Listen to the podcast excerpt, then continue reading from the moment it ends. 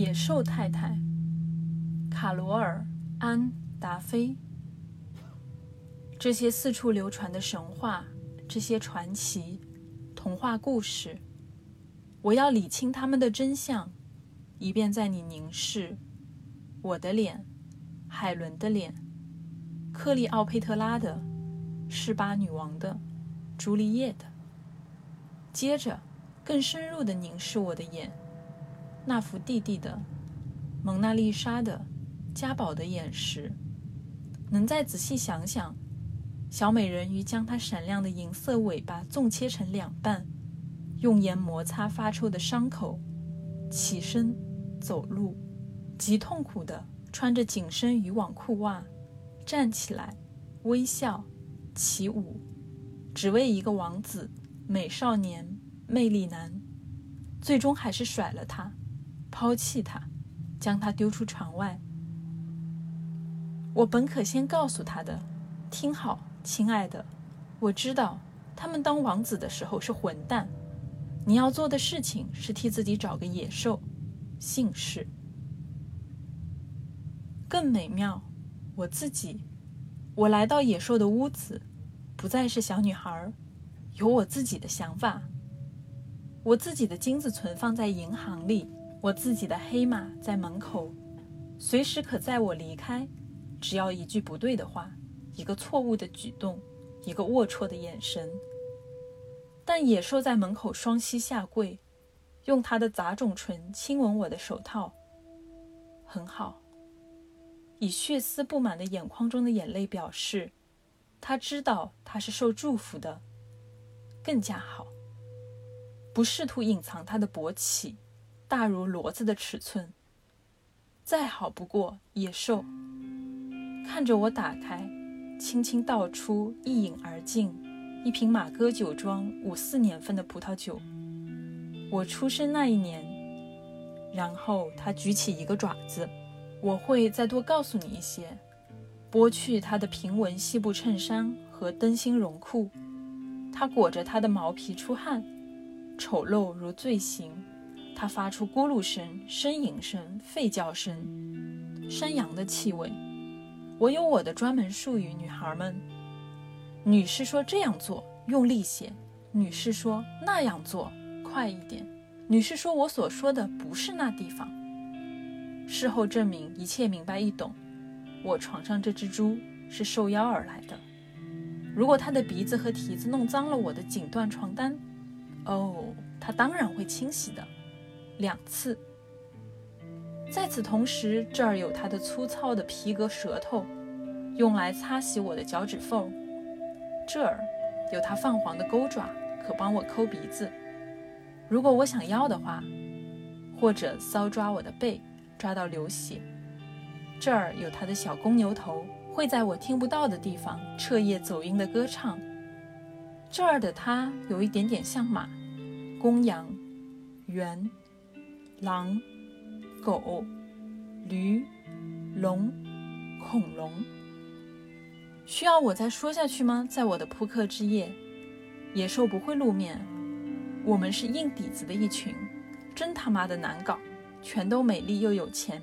嫁给牛头怪的女人，金发哥弟，蓄胡，女同志的新娘子，黄矮人的夫人和我。我看着这些奇妙的女人洗牌发牌。五张和七张牌，梭哈、响尾蛇、德州扑克、换牌扑克。我看着他们下注、加注、跟注。有一天晚上，黄矮人的夫人和旭狐娘子进行两人对决。为了我此生所见的最巨额赌注，在绿粗呢桌面上，夫人有梅花皇后 Q，旭狐娘子有黑桃皇后。最后一张牌各一张皇后，黄夫人加注。旭湖夫人家住，金发哥弟的眼睛紧粘着赌金，仿佛一锅粥在那里滚得冒泡。牛头怪的妻子点了一根臭雪茄，我呢？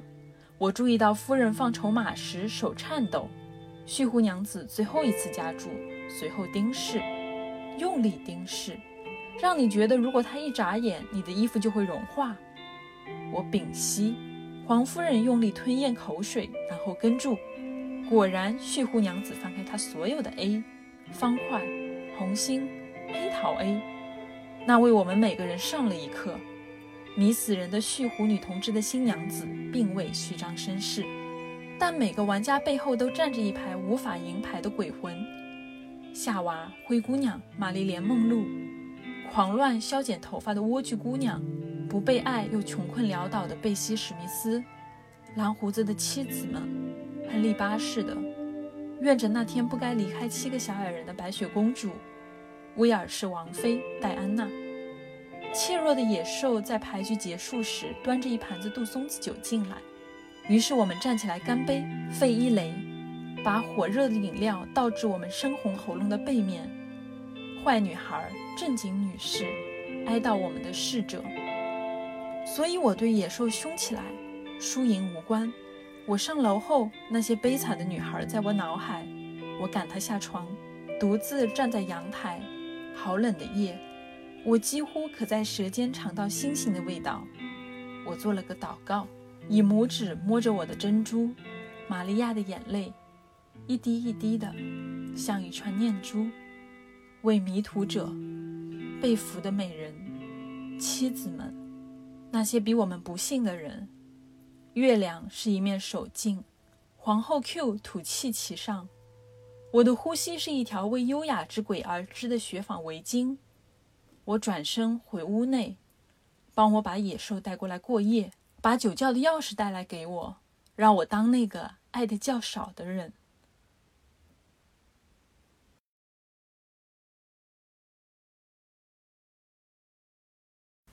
吃人之爱的听众朋友们，大家好，我是阿卓，这期节目是我的 solo。然后要先说一下的事情是，这期节目的录制地点是在我家的衣帽间，因为我家对面有一栋楼，现在正在装修，外面有一点吵。然后今天准备录节目的时候，我就在家里转了一圈，跑到卫生间去录，发现好像有一点点回音。然后转悠了一下，发现衣帽间还不错。就是这个空间还蛮封闭的，加上周围有很多的衣服，当然中间可能会有一些杂音，因为我的猫它现在正在衣帽间的外面转悠，就是可能觉得我关在里面做什么事情，对于这样的一个空间会比较好奇，时不时可能会来扒一下门。现在的感觉还蛮像《纳尼亚传奇》里面的露西，穿过一个啊老教授家里。全部都是很厚衣服的衣柜，跑到纳尼亚去。然后这个时候啊，羊怪那个图姆纳斯先生突然就跟他说啊：“欢迎来自空房间国的大衣柜城的露西。”会有一点点这种很神奇的感觉啊。那么这期节目我会为大家介绍一个我非常喜欢的英国女诗人卡罗尔·安·达菲和她的诗集《世界之妻》。中译本对《世界之妻》的译名是《野兽派太太》。虽然卡罗尔·安达菲在国内的知名度不算特别高，但是她在英国其实算是家喻户晓的桂冠诗人。因为这个是英国皇室设置桂冠诗人三百多年以来，她是第一位获得这个称号的女性诗人。然后加上她还是苏格兰籍，以及女同性恋或者说是双性恋的身份。就基本上可以想象呢，她能获得这个称号是一件多么不容易的事情。呃，而且有传闻说他在一九九九年的时候，其实就已经是桂冠诗人的主要候选人了。但是因为他的女童的身份，导致他在那个时候可能就错失了这个桂冠诗人的称号。呃，然后直到二零零九年的时候，他才再一次成功的获得了桂冠诗人这样的一个职位。因为每位桂冠诗人的任期是十年。然后今天我们要分享的这个诗集也特别有趣，它原本的名字是《世界之妻》，听上去这个名字其实有点莫名其妙的感觉，不太像是好话。当然，这个词它确实也不能算是好话，它出自乔治·艾略特的《弗洛斯河上的磨坊》，因为我们知道乔治·艾略特所在的19世纪，也就是我们上次讲 Sarah Waters 的灵气里面所提到的维多利亚时期。女性作者去进行创作是一件被贬斥的事情，然后那个时候的女性作家，她如果想要拿起笔去创作，她不仅要在社会上面临各种各样的困境，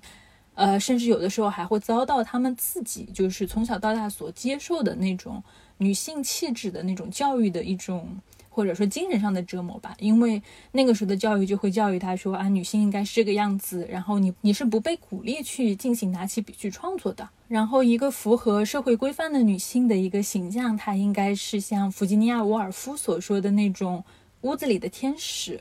而在艺术创作的领域里面，女性被认为是非常匮乏和没有能力的。当他拿起笔去进行创作的时候，他就很容易被视为是一个精神失常的怪胎。所以，乔治·艾略特其实是迪格笔名，他本人就是使用了这样一个非常具有男性特征的名字，由此就是希望读者能够以一种就是当时社会上去衡量男性作品的标准去衡量他的作品，也能够在文学成就上获得男性对于他本人知识上的一个认可。而世界之妻就是来自乔治·艾略特《弗罗斯和尚的磨坊》里面的一句话。他说：“这个舆论总是具有女性的属性的，不是世界，而是世界之妻。简而言之，世界之妻就有点那种长舌妇的意思。那乔治·艾略特就是用这个意象在表达当时的整个社会，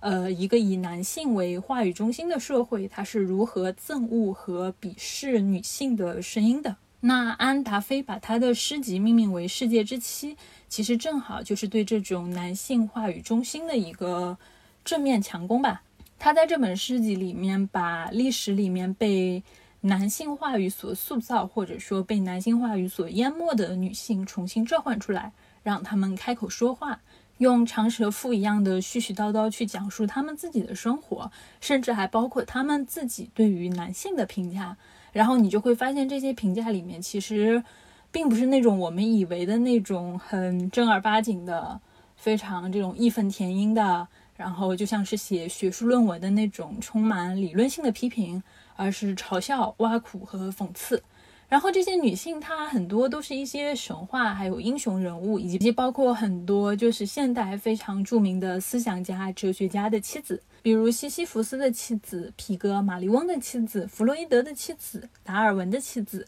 然后还有一些是被塑造成美艳的女妖，然后女巫或者是女怪物的女性，比如说卡尔克、莎乐美，还有美杜莎。那我们可以先举个例子看一下，比如说是西西弗斯的太太，看看她到底是有哪些牢骚。那西西弗斯的故事，我觉得大家应该都还蛮熟悉的。因为在古希腊的神话里面，他跟奥德修斯一样，几乎都是最聪明的凡人。然后稍微知道一点点古希腊神话的人，应该都很清楚，就是那个众神之王宙斯，他其实就是一个花心大萝卜，然后到处沾花惹草、惹是生非，呃，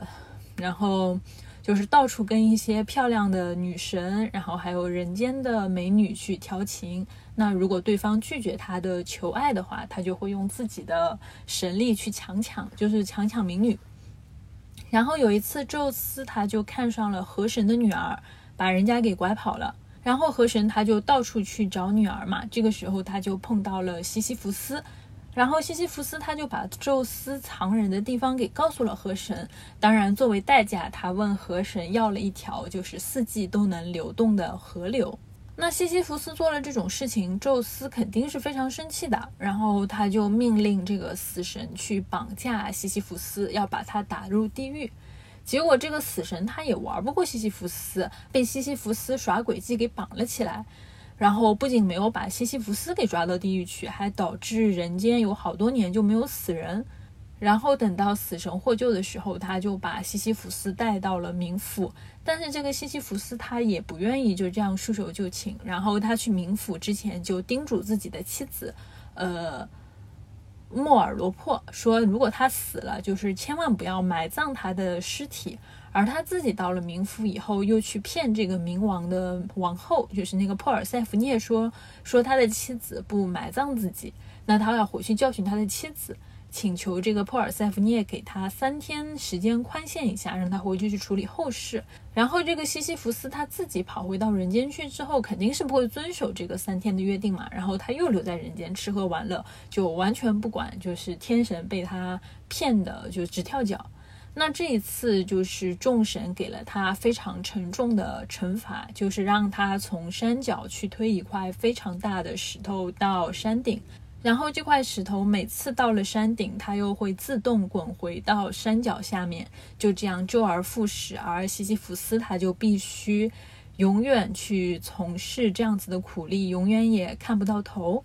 那很有趣的一件事情是，这个推石头的西西弗斯，他就成了文学艺术作品里面非常常见的一个主题，尤其是到了二十世纪，法国存在主义哲学家加缪他写了。一篇文章啊，就非常有名的那个西西弗斯神话，他把这个非常聪明又很苦难的神话人物塑造成了一个存在主义式的又荒诞又悲剧的一个英雄。正是这种周而复始的往返和停歇，让他对西西弗斯产生了很大的兴趣。然后他看着人走到山下去，迈着非常沉重而稳健的步伐，走向一种他永远不知道终点的折磨。这段喘息的时间和他所要遭受的折磨一样，定时回来，这便是意识的时刻。然后，当他又走下山顶，慢慢的陷入众神的巢穴，他就高过自己的命运，强过那块巨石。如果说西西弗斯的神话是一个悲剧，那一定是因为这个悲剧的主人公他是有自我意识的。如果说他每一步回到山顶去推那块石头的脚步，都充满了胜利的希望，那么这种周而复始的搬运石头的运动对他来说又怎么能够是折磨呢？所以在加缪的笔下，西西弗斯几乎等同于是一个。英雄就是一种非常荒诞的英雄，手无缚鸡之力，但是心怀反抗的精神，完全的清楚自己的悲剧的命运，然后有着非常清醒的头脑，知道他这么痛苦的根源，正是他的这种对于痛苦的清醒和他对于这种荒诞世界去直面他的这种勇敢，然后也加冕了西西弗斯作为一个荒诞英雄的胜利。就是你会发现，其实不管是从古希腊的神话，还是到这个加缪的写作里面，西西弗斯他一直都是被作为一个非常顽强的英雄形象来书写的。但是我们会看到，就是在那个故事里面，他的妻子，那个遵从他的叮咛不去埋葬他的妻子，在这个过程里面其实是非常模糊而没有声音的。或者说，其实，在整个故事里面，我们只能看到西西弗斯他自己作为一个非常足智多谋的人，他去玩弄众神，然后他去承担自己这种周而复始的悲剧命运。但是你会发现，其实围绕在他身边的这个女性是缄默无声的。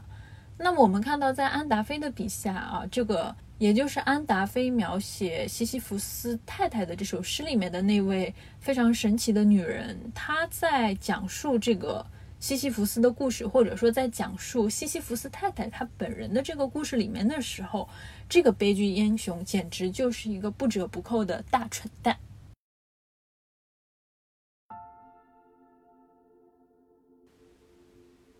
西西弗斯太太。推石头上山的就是他，蠢蛋！我称之为石头，更接近一间教堂的大小。他初次动身时，他让他苦恼，而今他惹恼了我，还有他，十足的傻子。我可以用一把短剑对他做出狠事。想想额外的好处，他说：“额外的好处有什么用？”我尖叫。当你连弹开软木塞或去公园散个步的时间都腾不出来，他是白痴。方圆数里内的人们围聚过来，张口瞠目呆看。他们认为那真是怪癖，有点像在胡闹。更贴切的说，是穷极无聊。他简直是对月吠叫。那块他妈的石头才刚推上去，就一路往下滚回原处。而他怎么说呢？不可卸责，敏捷如鹰，瘦如鲨鱼，不可卸责。但我在暗夜里独眠，觉得自己有如诺亚的妻子，当他埋头打造方舟，有如约翰·塞巴斯蒂安·巴赫的妻子。我的声音沦为粗嘎的牢骚，我的微笑沦为扭曲的假笑，而他在山上越来越深的黑暗里，百分之一百以上的投入他的工作。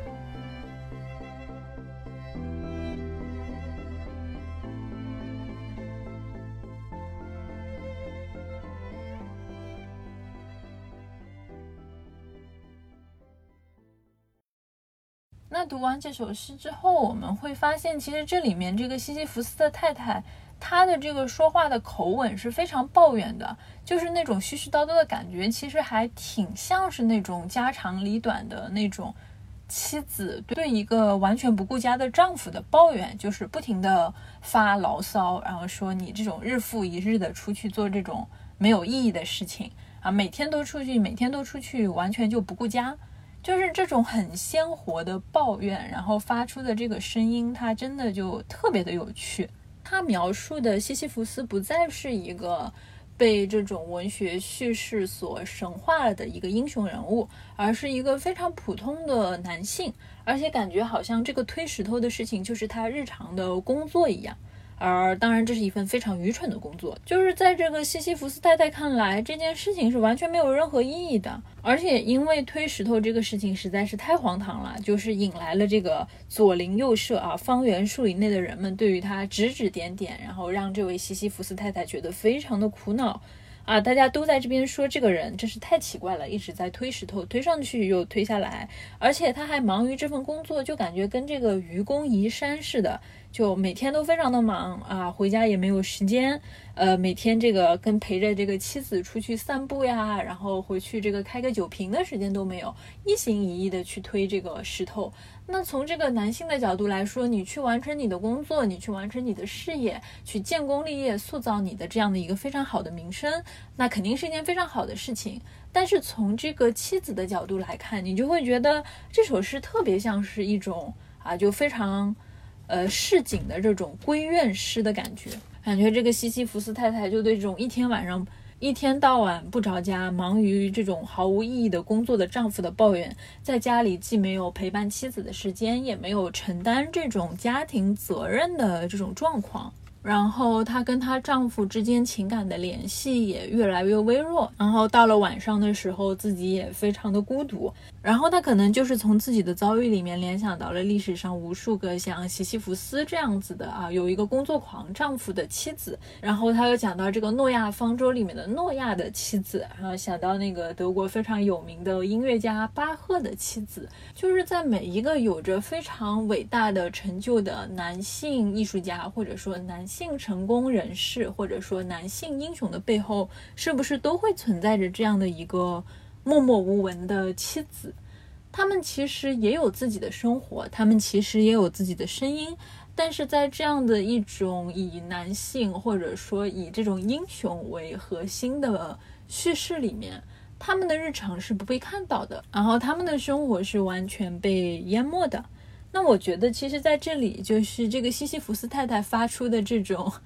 呃，非常某种意义上还挺粗暴的这种牢骚，它其实就是以一种非常絮絮叨叨的长舌妇的方式，在对整个历史的叙事去进行一种回击。然后刚才我们也讲到《世界之妻》。这本书中译名的名字是《野兽派太太》，他其实选的是诗集里面的一首叫做《野兽太太》的诗，选了这首诗作为他的一个呃中译本的标题。那我觉得可能是会觉得像《世界之妻》这个名字翻译成中文，可能是译者觉得《世界之妻》这个中译名可能读起来相对来说太平淡了。那如果是《野兽派太太》的话，感觉听上去更抓人眼球。因为它很容易让人想到马蒂斯的绘画，就是那种充斥着非常粗粝但是充满力量感的线条，呃，然后就是大块大块的那种颜色碰撞在一起，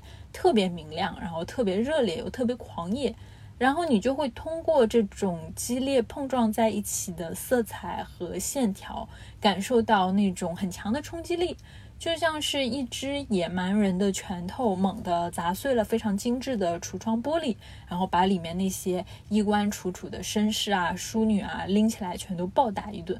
那我觉得译者的这个选择其实还蛮不错的，因为达菲的诗其实确实就是这种感觉。那讲到这里，还蛮想跟大家分享这首诗集里面的另一首诗，嗯。弗洛伊德夫人这个故事的主人公就是非常有名的那个奥地利的心理学家啊，就那个精神被誉为精神分析之父的弗洛伊德。然后我们看一下，就是在这个故事里面，弗洛伊德夫人她有哪些抱怨？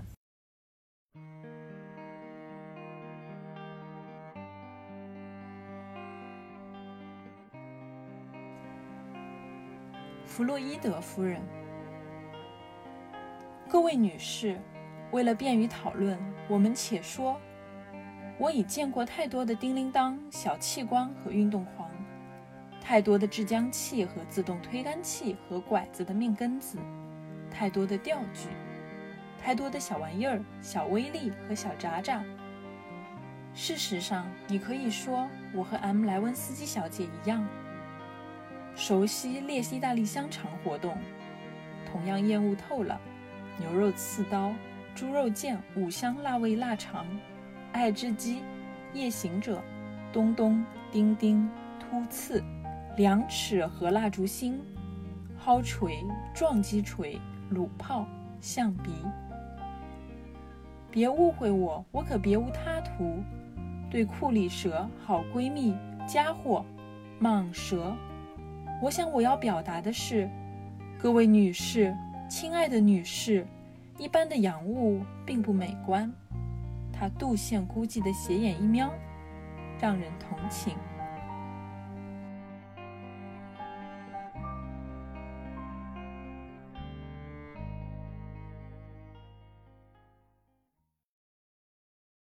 说实话，读完弗洛伊德夫人之后，觉得达菲他写诗真的太生猛，然后也太戏谑了。因为我们刚才讲过，弗洛伊德他是非常有名的心理学家嘛，呃，然后他也被誉为是心理分析之父。就如果你去读一下弗洛伊德的书，你就会觉得他的那个精神分析大部分就是围绕着什么利比多呀、阴茎崇拜啊、俄狄浦斯情节啊之类的内容展开的。就看多了之后，你就觉得就是他的这个理论里面有好多都是。把人的这种欲望归结为这种利比多，归结为性欲的那种啊各种各样的因素。然后你会看到达菲的诗刚好就是针对这个弗洛伊德他自己精神分析的一个研究。然后达菲就是从他的太太的角度，用非常正儿八经的女性研讨会的口吻，写了一首特别轻浮，然后特别猥亵的十四行诗。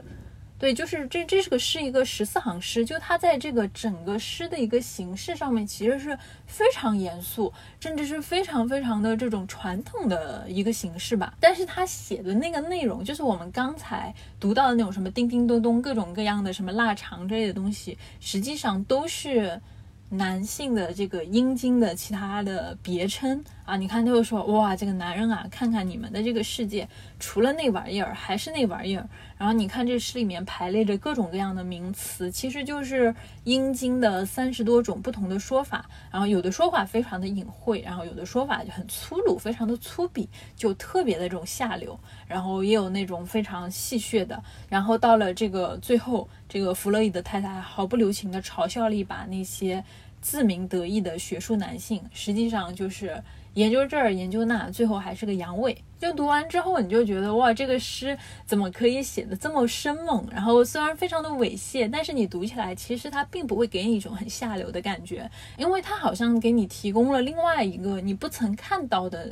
那种生活不曾看到的女性生活的声音，然后在那个野兽派太太，就是他这个中文版的诗集的腰封上面有一行小字。那拿到那本诗集的时候，不仔细看，你可能直接就忽视掉了。它上面写着啊，什么以爱情为轴，探讨男女认知落差和沟通困境，思索两性和谐共处的理想范式。听上去感觉特别真诚友好，但是我觉得达菲本人要是看到就是这个中文版的书上竟然有这么一行字，他大概能想着把这本书的编辑给撕了吧。因为其实你自己读下来，你会发现达菲的诗他其实一点也不友好。然后他这诗里面的那种爱情，也不是一种啊风花雪月、非常浪漫的爱。反而它本身可能就是一种像标题所说的那种彻头彻尾的野兽派的感觉，非常的反叛，然后非常的非理性。但是我会觉得，像达菲的诗歌，它其实打破了女性在表达自我的困惑以及困境。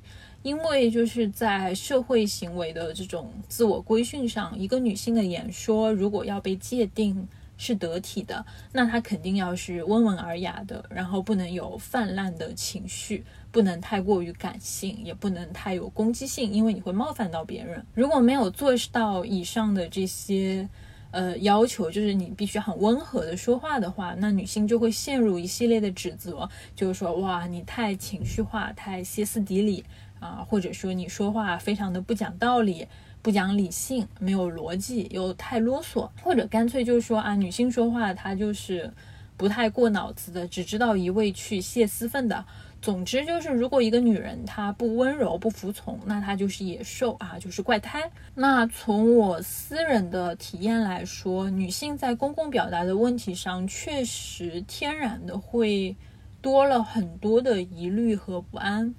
倒不是说是因为在生理上天然就有什么样的问题和缺陷，而是说在一个很长久的文化语境里面，女性可能一直都是被限制在公共生活之外的私人领域里面，就像维多利亚时期的这种屋子里的天使那样。然后当女性开始言说的时候，她们就不得不去按照以男性为主导的这种公共话语方式。去检视和审查自我的言说方式。那在这个意义上，文学它确实是有性别的。就像诺尔曼·欧布朗所说的，诗歌它是一种创造性的行为，是生命的行为，是具有原始意义的性行为。女性是我们的创造物，或者说是皮格马利翁的雕像。女性就是诗歌。那在这个意义上，关于女性在艺术的层面上依然是男性创造物的观念，在古希腊的神话里面，皮格马利翁的故事就是最好的隐喻。那皮格马利翁的故事是这样子的：皮格马利翁他是塞浦路斯岛的国王，在奥维德的笔下，他更是一位天才的雕塑家。那就像很多的那种艺术家，就眼里面除了自己的作品，再也没有。其他的人和事一样，皮格马利翁他也是对他的作品之外的活人没有任何的兴趣，因此他无法爱上任何凡间的普通的人类女性。他就把自己所有的情感都寄托在一个非常美丽的雕塑上面。这个雕塑是用象牙雕成的。皮格马利翁就按照自己心里关于完美女性的形象去雕刻这个雕像。然后在这个过程里面，他深深的爱上了这个被雕刻成一个女人的形状的这样的一个雕塑。他给她穿衣服，然后用珠宝去装饰她。那他对这个雕塑的深情就感动了。爱神阿弗洛狄特，那阿弗洛狄特就把这个雕塑变成了一个活人，然后那皮格马利翁就和他自己创造的最符合他内心需求的、最符合他理想模式的一个女性就结婚了。然后这个故事被萧伯纳改编成了戏剧，然后又根据萧伯纳的戏剧被改编成了一个卖花女的故事，呃，也就是非常有名的那个奥黛丽·赫本主演的《窈窕淑女》。呃，故事的主人公就是一个语言学的教授。然后有一天，他在路上看到一个呃非常落魄的卖花女，就是那个奥黛丽·赫本扮演的那个卖花女。他要把她训练成一个上流社会的淑女。然后那个电影就会看到，他就一直在教那个女孩子。说话如何去说一个上等人说的英语，去教他语言，然后去教他举止，去打扮他，把他培养成一个自己非常喜欢的形象，然后跟他发生了一些爱情。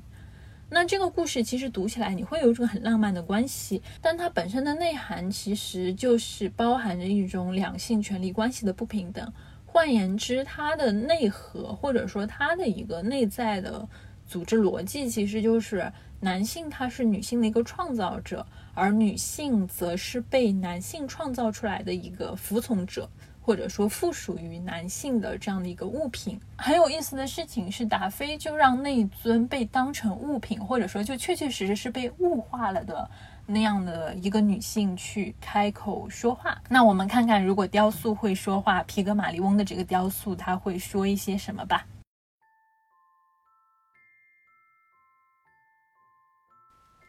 皮格玛丽翁的新娘，我冰冷如雪，像象牙。我以为他不会碰我，但是他却碰了。他亲吻我清凉如石的唇，我静卧不动，仿佛已经死去。他守在那里，他以拇指拨弄我大理石花纹的眼。他说话，坦率的亲昵。他要做什么？怎么做？他的话语很恐怖。我的耳朵是雕塑品，聋如石头，贝壳。我听到海声，我将它淹没。我听见它喊叫。他带礼物给我，磨光的鹅卵石，小铃铛。我没眨眼，哑口无言。他带给我珍珠和项链和戒指，他称之为女孩的玩意儿。他用黏腻的手划过我的四肢，我没躲闪。被玩弄的雕像，沉默无语。他将手指插进我的肉里，又挤又压的，我不会淤伤。他找寻标记，找紫色的心，找墨黑的心，找模糊的线索。他的指甲是爪子，我身上无抓痕，无刮痕，无疤痕。他猛然将我放在枕头上，整晚喋喋不休。我的心是冰，是玻璃，他的声音是沙粒。沙哑刺耳，他把白的说成黑的。我于是改变策略，变温暖，像蜡烛一般，回应他的吻，柔软有弹性，开始呻吟，变得热情，变得狂野，躬身盘绕，蠕动，祈求生子，并且在高潮时大声狂叫，一气呵成。从此以后再也没见过他。就那么简单。然后读完这首诗之后，你会发现真的特别搞笑。就是当那尊从来没有机会开口说话的雕塑讲了自己的想法以后，你会发现，就是这个故事从女性的角度来看和从男性的角度来看完全是不一样的。那在这个雕塑的讲述里面，这个皮格马利翁他就变成了一个非常猥琐的恋物癖，甚至你会觉得他像是恋尸癖啊，对着一个冷冰冰的雕塑，在上面又是亲又是摸又是啃，真的是要多猥琐有多猥琐。然后那些看起来好像是出于爱去表达的那些很亲昵的行为啊，在这个雕塑眼里，就他躺着不能动，在这个雕塑眼里，完完全全就是性骚扰。然后皮格马利翁说的那些情话，也只让他觉得非常的嫌弃，还有恶心，甚至是那种被侵犯的恐怖感。可是他拿皮格马利翁没有办法，因为他是皮格马利翁的创造物。但是在这里，达菲创造了一个非常出人意料的转折，他让这尊雕像像神话情节一样获得了生命。但是这个女人却不是男性期待的那种又纯洁又美好的新婚妻子的样子，而是一个非常狂野的浪女，然后在性关系里面非常。剧烈的去掌握这个主动权，在高潮的时候大声的叫喊，然后这个皮格马利翁就被吓坏了，于是他就跑掉了，你就再也看不到这个男人了。然后你会发现，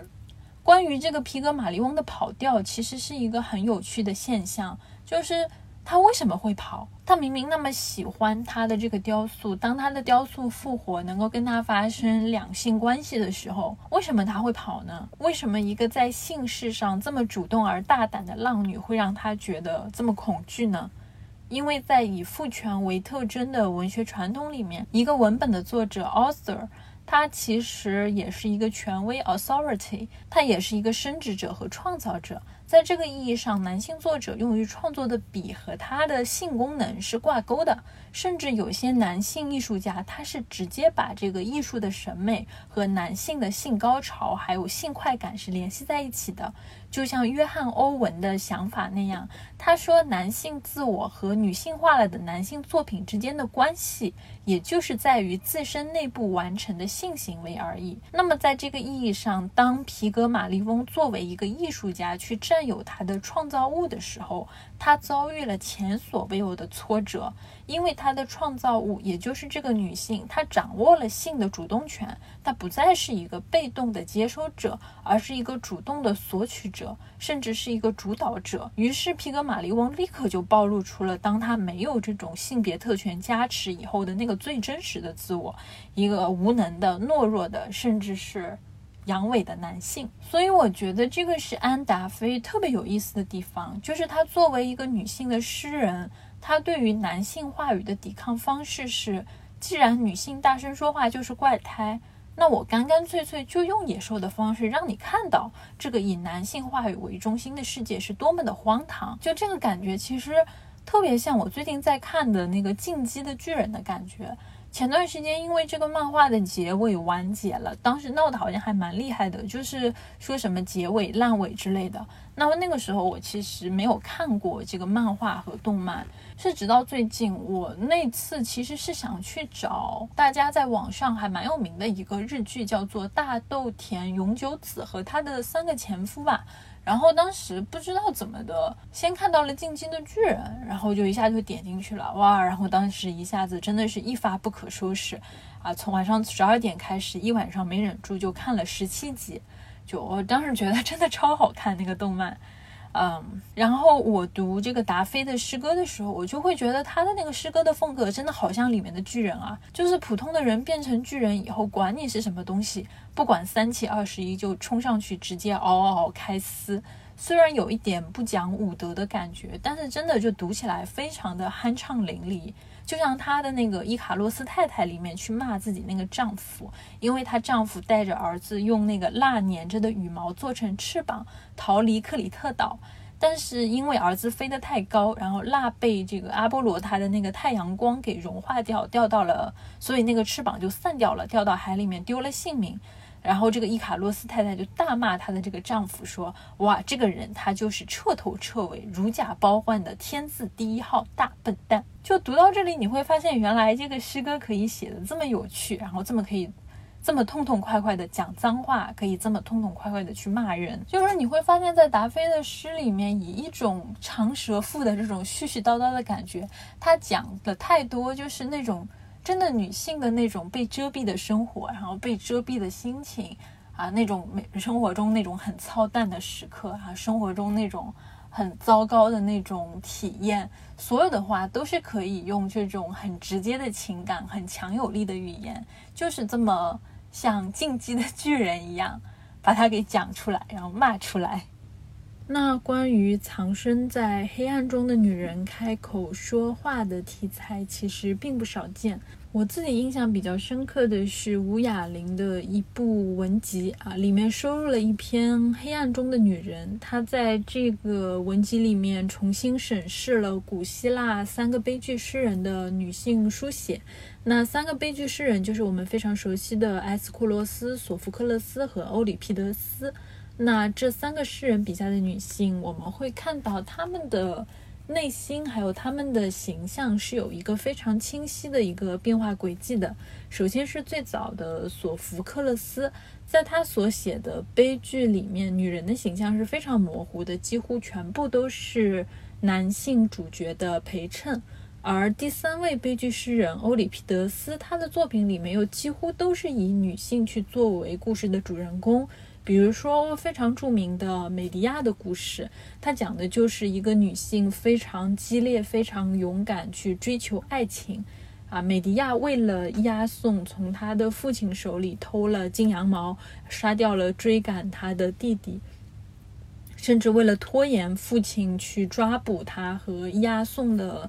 这个进程，他把弟弟的尸体切成了碎块，呃。丢的漫山遍野都是，让他们忙着收尸，没有空去追他们。但是他这种很炽热的爱情遭遇的是非常无情的背叛，因为那个押送很快就移情别恋了，准备迎娶其他国家的公主。那美迪亚因爱生恨，就毒死了情敌，又杀掉了自己和押送生的两个孩子，之后就跑掉了。也就是说，其实通过这个美迪亚这样的一个非常鲜明的女性形象，你会看到欧里庇得斯她所塑造的这一类女性的主角，都是有着非常强烈的个性。她能够看清她所处的时代和她所面临的这个世界的真相，然后她同时能够充满自我意识，又是具有行动能力的主体，而处于。埃斯库罗斯和欧里庇得斯中间的这位索福克勒斯。他正好是处于他的前辈和后辈中间的这个过渡阶段。他笔下的女人既不是这个时代彻彻底底的背景板，然后也不能成为一个强真正的强而有力的一个独立个体。他们刚好卡在了中间。他们既有自我的意识，被要求抛弃神话时代的幸福生活，去过一种像男性一样坚强而勇敢的生活，但无一例外全都遭到了失败的悲剧命运。永远留在了属于女性的黑暗时代。那吴雅玲她在《黑暗的女人》里面重新审视了索福克勒斯《俄狄浦斯三连剧》里面的女性形象，比如说俄狄浦斯王杀父娶母故事里那个同时具有母亲和妻子身份的伊俄卡斯特，比如说俄狄浦斯的两个女儿安提格涅和伊斯莫涅。然后，当然，那个在两个女儿里面，那个安提格涅是更加著名的，因为安提格涅在俄狄浦斯刺瞎自己双眼以后，就跟着他四处流浪，到处就反正吃苦。最后，当这个俄狄浦斯王死掉以后，他回到了特拜城，然后他要去埋葬那个犯了叛国罪的哥哥，因为他有两个哥哥，一个哥哥保护他的国家，而另外一个哥哥就是。呃，从城邦外面引来了外敌去攻他们那个城市，就是非常有名的七城攻特拜的故事。所以安提格涅的这两个哥哥，一个作为英雄得到了很妥善的埋葬，而另外一个作为，而另外一个作为叛徒，就是曝尸荒野。但是安提格涅出于这种对于亲人的良知，然后他一定要去埋葬自己那个犯了叛国罪的哥哥，所以他就最终被他的舅舅克瑞翁封死在了石窟或者说墓穴里面，呃，最后就这样死去了。那他的这个故事就被啊后面就写成了非常有名的戏剧，叫做《安提格涅》。而在这两个故事里，其实他的妹妹伊斯莫涅那个角色也非常的有趣，因为她其实一直因为软弱，说非常的识时务。那对于自己父亲、对于自己姐姐、对于自己周围身边发生的一切，都非常的忍耐，保全了她的性命。那吴雅玲她给了这些在历史和文学的叙事里面沉没在黑暗中的女性非常多的笔墨，去形成以她们自己的视角为线索的完整的叙事。那在那篇文章的最后，吴雅玲写道：“如果我们肯回首，我们会看见索福克勒斯的女人，那些披着遗忘的乌纱的女人，那些永远停留在黑暗中的女人。我们会无比惊讶地发现，他们如影子，总在我们身边，不曾离开。他们就是我们。那我觉得，我会觉得，就是达菲的诗歌，它跟那些在黑暗中开口说话的女人非常的相似。”而在达菲的这本诗集里面，我最喜欢的一首诗是《莎乐美》。莎乐美、美杜莎还有卡尔克都是文学作品里面非常常见的妖女或者说是女妖的形象。那在《阁楼上的疯女人》里面，其实作者曾曾经讲过，天使也好，怪物也好，实际上都是男性作家为女性创造出来的一个形象符号。那伍尔夫也说，女性在能够进行创作之前，她必须杀死屋子里的天使。也就是说，女性她必须要去挣脱男性为女性所创创造的那种美学上的理想模式。那与此同时，女性也必须要杀死作为天使形象的对立面，也就是怪物。因为其实天使也好，怪物也好，它实际上都是一种。男性为女性所塑造出来的一种符号形象，那天使女神以及包括理想女性，它其实是一种超越性的女性符号，而巫师和女妖则是一种充满负面的女性符号。而莎乐美一直以来都是一个非常强大的。好像是爱欲化身的这样的一个文化的符号。在圣经的故事里面，莎乐美她听从母亲的意志，砍下了施洗约翰的头颅，然后把它放到盘子里交给母亲。那在王尔德的笔下，莎乐美她是通过斩杀约翰的方式，彻底占有了约翰，以及包括后来的音乐家理查斯特劳斯，还有奥地利的画家古斯塔夫。克里姆特，他曾经，他们曾经都以这个莎乐美的形象去进行创作，就是一个长非常美丽、非常妖艳的女人，她旁边会有一个男性的头颅，就非常的暴力和血腥。而达菲他同样也对莎乐美进行了这样的一个创作。而当你发现达菲的笔下的莎乐美开口说话的时候，她的这个。言辞是这么的尖锐而迷人，因为他是一个永远不会屈从于任何男性的人，因为在他的身上你会看到有一种无穷的爱欲、创造欲和生命力，以及永远都不会屈服于男性话语规训的那种女性的声音。那我觉得像这样的声音，呃，或者说像是达菲这样的一本《世界之妻》里面的。声音，它就是在虚空中我们可以找到的各种各样的女性，各种各样的声音。她们可能非常的嘹亮，可能非常的尖刻，又可能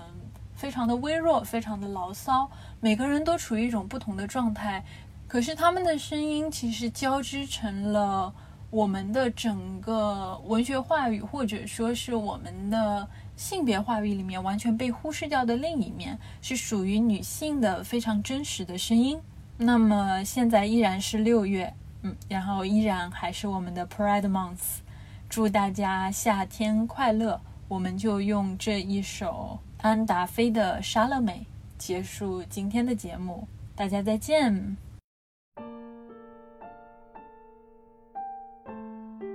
莎乐美。我从前曾做过这事，而且毫无疑问，我迟早还会再做一次。醒时，旁边的枕上放着一颗头，谁的？那有何关系？好看，当然了。暗色头发，颇为蓬乱，颜色变淡不少的微红胡须，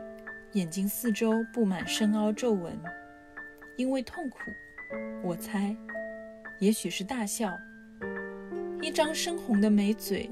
显然颇小，如何吐露甜言蜜语？我曾吻过，比白蜡还冰凉。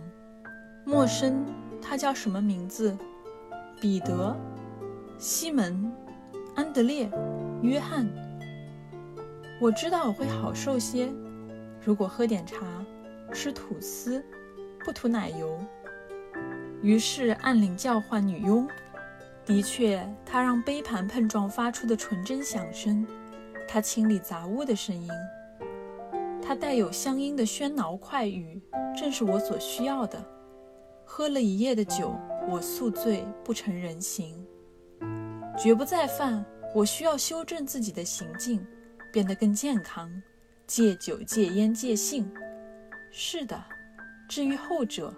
该赶走坏家伙、打人者或者咬人者了。不然，他们会像羔羊入屠夫之手般走向莎乐美的床榻。在镜中，我看到我双眼闪亮。我将湿黏的红被单往后一抛，那里，如我所言，人生不就是煎熬？他的头就搁在大浅盘上。